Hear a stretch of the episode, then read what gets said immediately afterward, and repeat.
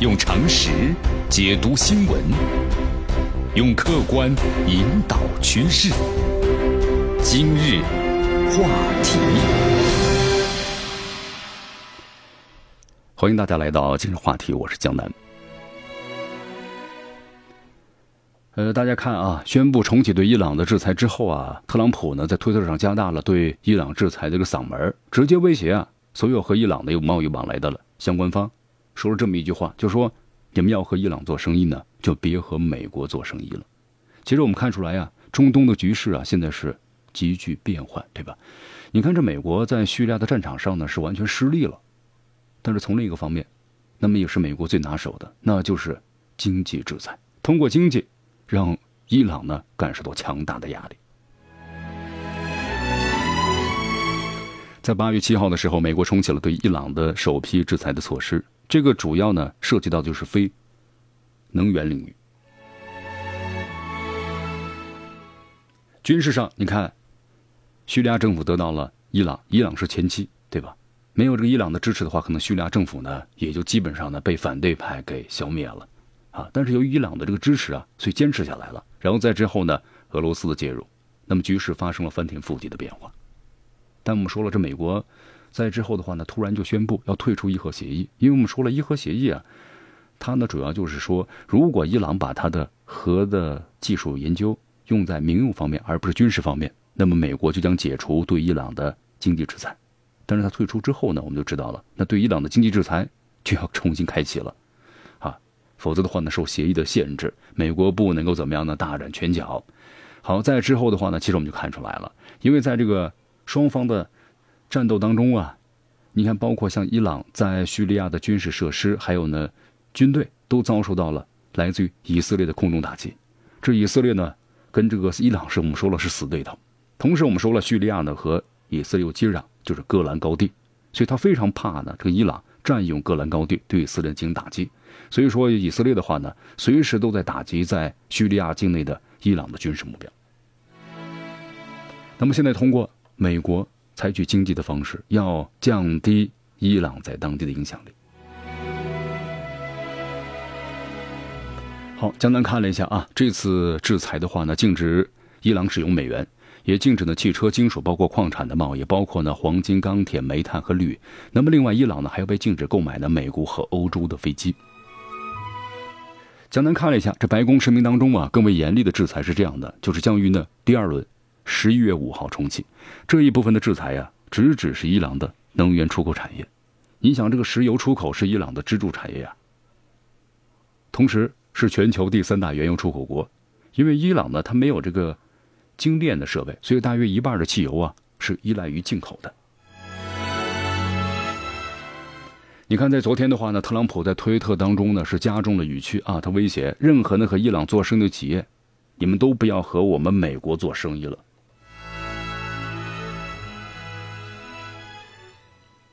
美国呢就是采取这样的方式嘛，你看，想跟我谈判是吧？对，那谈判的话呢，那咱们坐在一起不是平等的呀？我把这些事情呢全部做足了啊，大棒呢高高的举起，然后呢胡萝卜，胡萝卜就是我们说了，给你点甜头来，我们慢慢谈。但这个谈判呢，就完全不对等了。所以说，制裁重压之下，能不能够迫使伊朗回到谈判桌前呢？这是美国惯用的伎俩。我们看到，在前两天的话呢，正在休假的特朗普在推特上的发文这样说：“他说呢，是否和伊朗总统要举行会晤，这个事儿不是我们来说的决定，而是由德黑兰来决定，就看你还能承受到什么时候。”你看特朗普近期的话呀，不断就发出要求，要和伊朗呢举行首脑会晤的信号，但是都遭到了伊朗方面的拒绝。在八月六号的时候，伊朗总统鲁哈尼再次拒绝了会晤的要求，同时回应称，经济压力和制裁不会迫使伊朗呢回到谈判桌，美国将会为其实施的制裁感到后悔。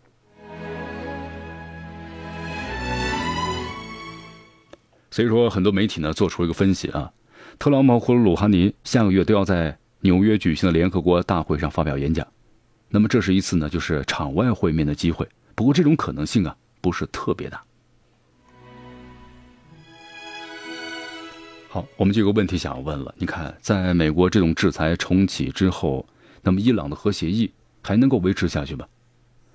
在昨天的话呢，德国、英国和法国他们的外长，还有欧盟的外交，包括安全政策高级代表呢莫盖里尼就发表共同声明，反对美国重启对伊的制裁。我们说了啊，虽然这些国家呀，欧盟包括英国，虽然是反对，但是反对我们说了有效吗？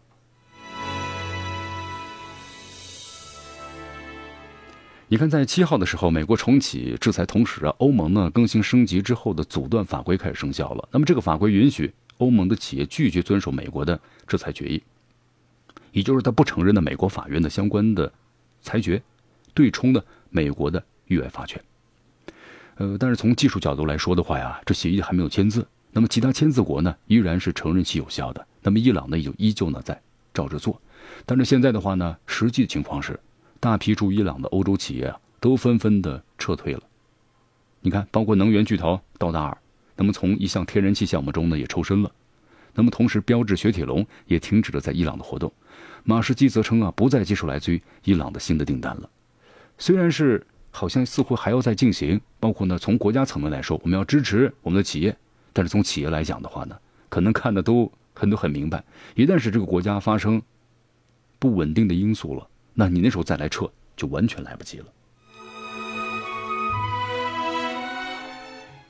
好，虽然呢，伊朗呢还是在硬撑着啊，但是这种制裁之下，你看看。国外的企业都在纷纷撤离了，那么同时重压之下，伊朗能不能够承受得住呢？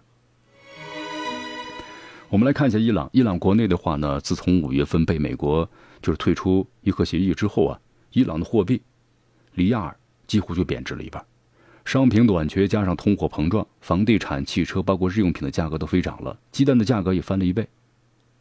就是这个美国货啊，苹果 iPhone X，它的价格呀也翻了一番。我们来看一下这个民众，你比如街头乐队的星星的成员们表示，现在日子非常难过。去年这个时候啊，他每个人每天能收入大约一百美元，倒是到了今年的话呢，运气好的时候也就是三十美元，挣钱不好挣了。同时，美国的制裁啊不专门针对药物，但是伊朗的药剂师们表示，飞涨的价格，包括美国对于伊朗的金融交易的警告，让他们的进口药物的能力也受到了重大的打击。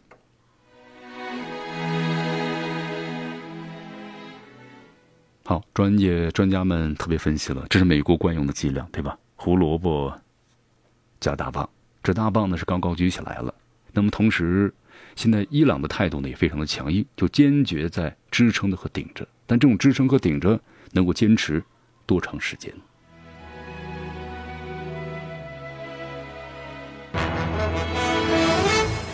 用常识解读新闻。